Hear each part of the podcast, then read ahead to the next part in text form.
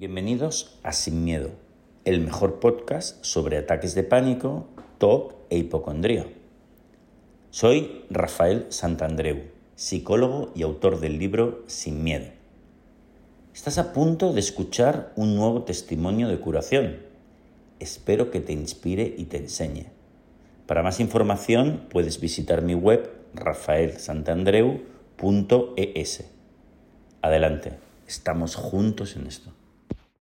Queridos amigos, estamos eh, un día más con un, testimonio más de superación eh, de la ansiedad y, en esta ocasión tenemos a Hugo de Miami, que vive en Miami. Hola Hugo, ¿qué tal? Hola Rafael, buenos días. Buenos días, que hiciste terapia con una psicóloga de nuestro equipo que se llama Lisa, Lisa Mazzoni eh, y hiciste terapia con ella, ¿verdad? Sí, correcto. Oye, por cierto, Hugo, ¿a qué te dedicas tú por curiosidad?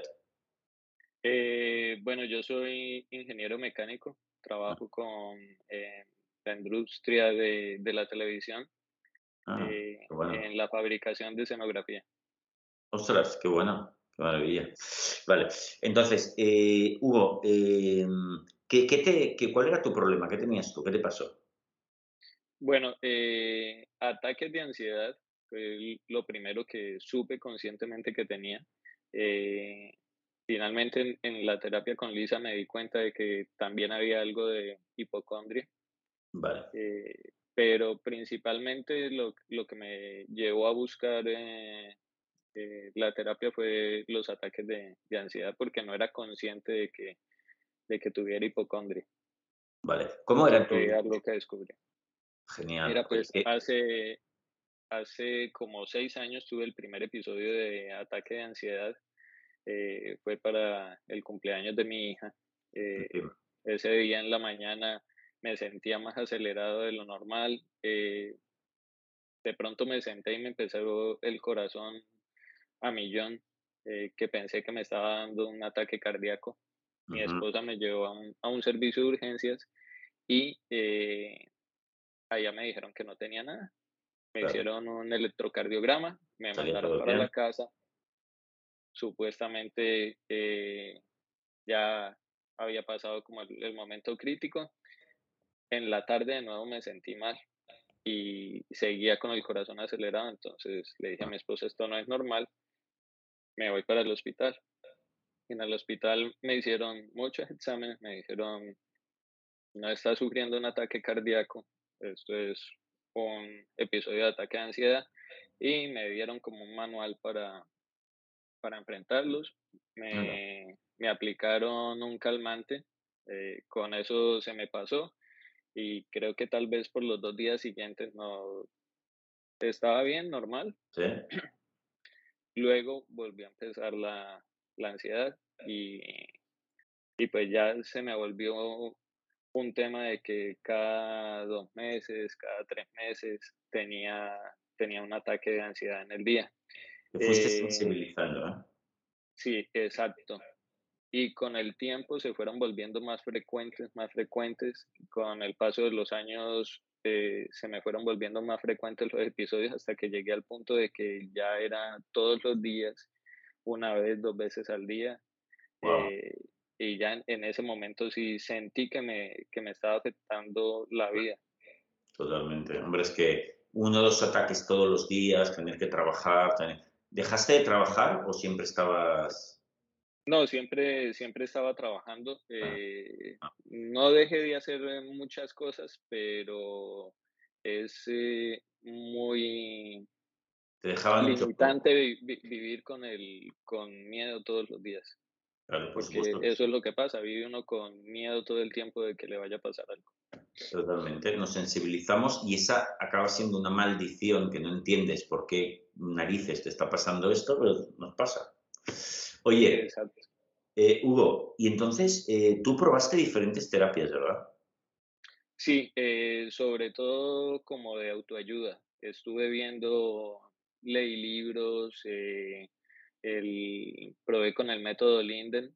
Eh, ah, sí, que no está mal porque es un método conductual eh, que es un coach, el método Linden, que la gente que lo conoce, es un coach que él superó ataques de ansiedad, entonces tiene como un método eh, que vende online, pero bueno, no está mal estos métodos de, de, personas que son coaches, pero el problema está que como no son profesionales, eh, a veces no saben distinguir otras cosas.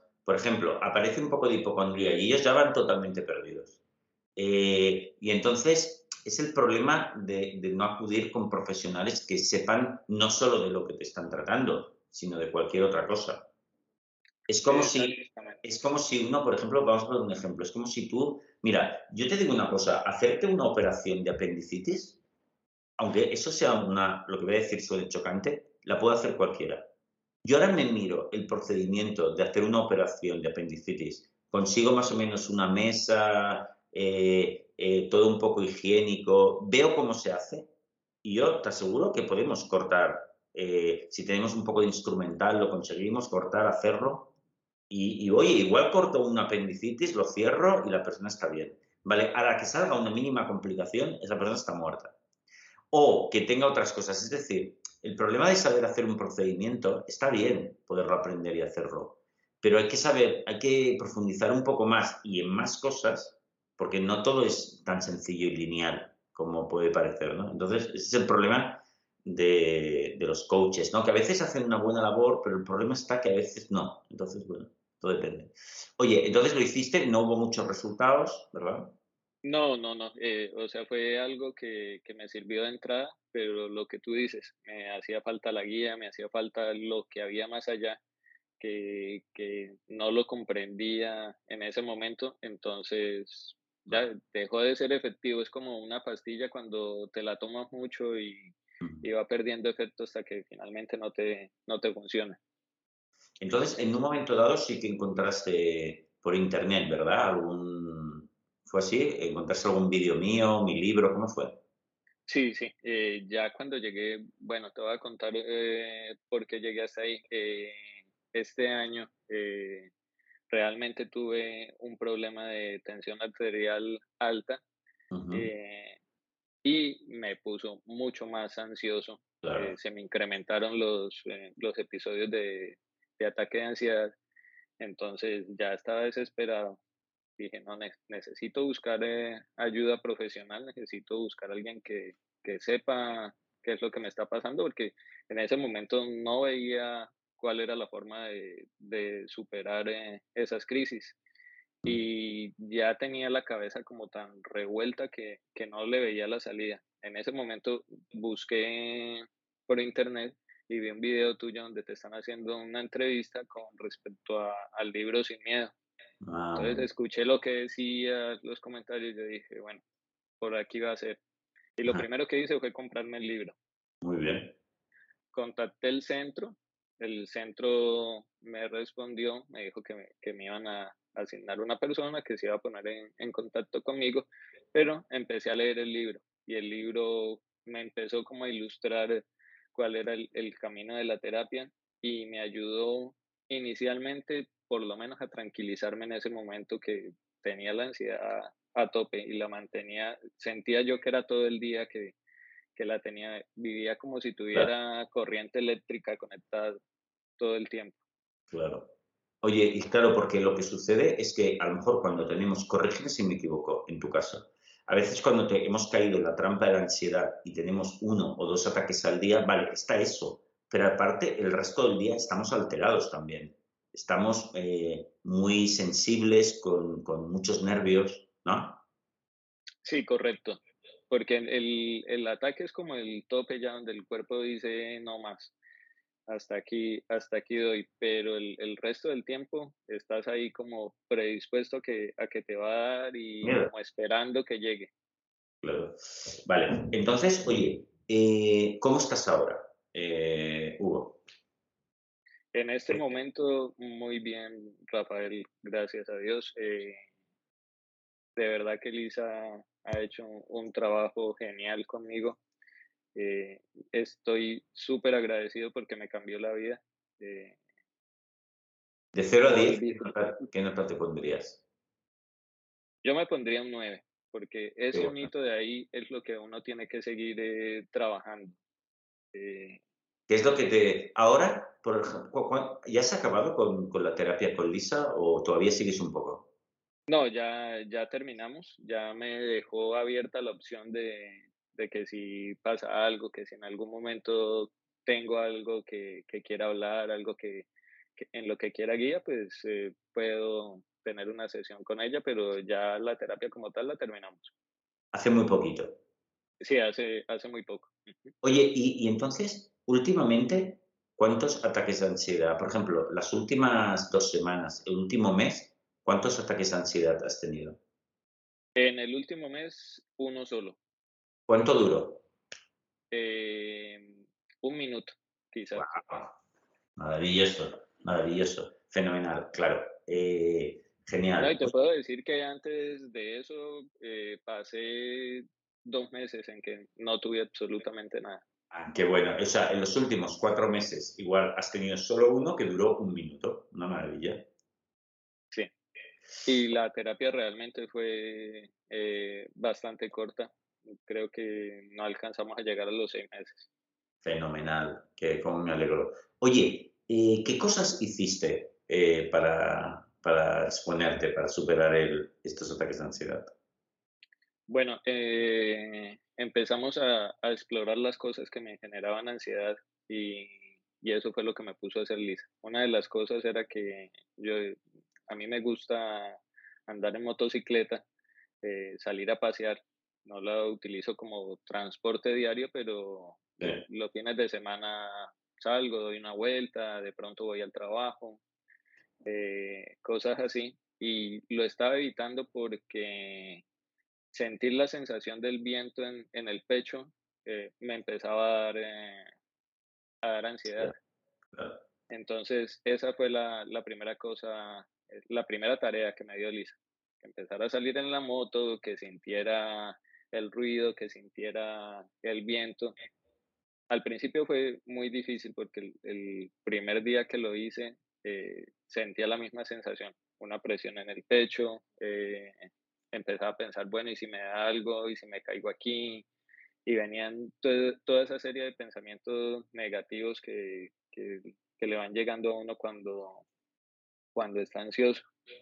Eh, pero entonces la tarea era hacerlo, eh, aceptarlo, pasarlo Qué y bueno. seguir adelante. Qué bueno. Y realmente fue bastante rápido con las primeras veces me di, me di cuenta de que yo podía hacerlo. Eh, y esa parte salió bastante bien. Eh, lo otro era que le, le, había cogido algo de temor a, a volar. Eh, entonces eh, tuve la oportunidad de hacer unos viajes y Lisa me recomendó que antes de, de subirme al avión me hiciera como un escaneo y pensara en, en lo que iba a sentir lo que había sentido otras veces, que Muy me bien. dijera qué tan malo puede ser esto Muy bien. y si yo podía vivir con eso. Realmente en, en el primer vuelo antes de, de, de, que el avión despegara, me, me hice mi escaneo, pensé en lo que me iba a dar, dije, bueno, voy a sentir esto, voy a sentir esto. No llegué a sentirlo. Wow. Es la verdad tuve el primer vuelo muy tranquilo y de ahí en adelante he podido volar sin, sin problema. Qué bueno. Eh, las técnicas me ayudaron a, a, convencerme de que, de que era yo el que estaba produciendo las cosas. Sí, sí. Que, era mi, que el, el, problema solo estaba en mi mente. Qué bueno, qué maravilla. Oye, fíjate que eh, eh, muchas veces hablamos, eh, Hugo, de que lo más difícil es exponerse una y otra vez y aceptarlo todo. Muchas veces la gente me pregunta, eh, pero Rafael, ¿esto de aceptación cómo lo hago? Bueno, es algo que tienes que probar hasta que te salga, pero eh, corrígeme si me equivoco, Hugo. Yo creo que hay una parte en la que uno tiene que dejar de luchar y tiene que decir, vale, ok, esto es lo que hay, lo acepto absolutamente, es mi vida, es mi medicina, hago esto para curarme y luego para ayudar a otras personas que puedan estar así y tengo que estar con esto. Tengo que, que dura, estoy todo el día fatal, mala suerte, que estoy mañana, pasado, el otro, más suerte, que estoy así mucho tiempo, es lo que hay, lo acepto absolutamente, me lo imagino todo, está bien. Esta es mi medicina, no quiero estar en otro sitio, quiero estar aquí. ¿Es, eh, más o menos algo así? E, es, algo así, sí. Eh, para mí la, la parte más eh, difícil fue la de, la de flotar. yo conseguía afrontar, aceptar pues, la parte de flotar que, que, es como estar ahí en la sensación, meterse en la sensación y, y estar cómodo en, en, esa sensación me costó trabajo. Pero cuando por fin lo logré, eh, creo que ahí fue donde ya la, la, ansiedad se fue yendo. Qué maravilla. Oye, eh, Hugo, tú antes que, que hemos hablado un momentito me decías que con Lisa también descubristeis que tenías, que le habías cogido, claro, estaba sensibilizado y es normal, un poco de hipocondría, miedo a las enfermedades, ¿verdad? Sí, correcto. Y todo el tiempo me la pasaba pensando, me, me dolía una mano, entonces empezaba a buscar eh, relación, por qué me estaba doliendo la mano, o si me dolía la cabeza. Eh, eh, coincidencialmente, para el, para el tiempo que empecé la terapia, murió el abuelo de mi esposa de un derrame cerebral. Y eh, eh, por esos días empecé a pensar en los dolores de cabeza y, si a mí me pasa y si me da esto. Y entonces ya me dado un dolor de cabeza y, y, me empezaba a preocupar más de lo que, de lo que uno se debe preocupar por, por algo así. Pero siempre relacionándolo con que a mí me podía pasar lo mismo que a él. Claro, y Hugo, ¿cómo, cómo lo, qué, qué tipo de ejercicios hiciste para la hipocondría? Ese fue más como de un, diálogo mental. Eh, lo que hacía era que eh, me imaginaba el peor escenario posible. O sea, sí, puede ser que me dé un derrame cerebral, puede ser que quede tirado en una cama, puede ser que me muera, puede ser que no lo supere, podría pasar, pero al final lo cerraba con no necesito saberlo. y ese era como mi, el, el diálogo que tenía y siempre cerrándolo con no necesito saberlo. Me montaba todo el escenario virtual y luego lo cerraba con, con ese comentario. Qué fantástico. Esto, chicos, es muy importante porque cuando tenemos hipocondría o TOC, también se llama la enfermedad de la duda, ¿no? No soportamos tener la duda de si lo tenemos o no lo tenemos. Y al revés, te tienes que acostumbrar a que la incertidumbre forma parte de la vida, está bien y punto. Y así desaparece la preocupación, curiosamente. ¿no? Sí, correcto. Oye, Hugo, tengo una pregunta. Eh, ¿estás, eh, ¿Estás contento de haber hecho este trabajo que lo has hecho tú, con tus herramientas, con tu, propio esfuerzo, este trabajo de transformación? Mira, ha sido eh, definitivamente lo mejor que, que, pude hacer. Estoy muy contento. yo pensé que, que iba a estar en terapia un año, dos años, cuando empecé, porque yo me sentía fatal no pensé que, fuera a ser un proceso tan, tan efectivo. Obviamente uno tiene que poner mucho de su parte para que las cosas salgan bien y, lograr avanzar. Eh, hay que hacer un trabajo que es complicado, porque cuando uno está en esa condición le cuesta mucho trabajo, eh, digamos que exponerse a todas las cosas que te causan miedo. Pero entonces empecé a ver los demás aspectos de mi vida que, que me afectaba la ansiedad y que de pronto yo no me daba cuenta. Y empecé a atacarlos de la misma manera. Si algo me producía miedo de cualquier tipo, más lo hacía. Anda, qué bueno. Eh, con Lisa me, Lisa me habló de las compulsiones y me di cuenta que, que yo hacía compulsiones, eh, empecé a contarlas y dije, bueno, esto no, no está bien. Entonces ya cada que iba a hacer algo así, me, frenaba yo mismo, me empecé a dar cuenta de lo que hacía y empecé a, dejar de hacerlas. Y eso me ayudó también a calmar porque eso era como una manera de evitar que la ansiedad llegara.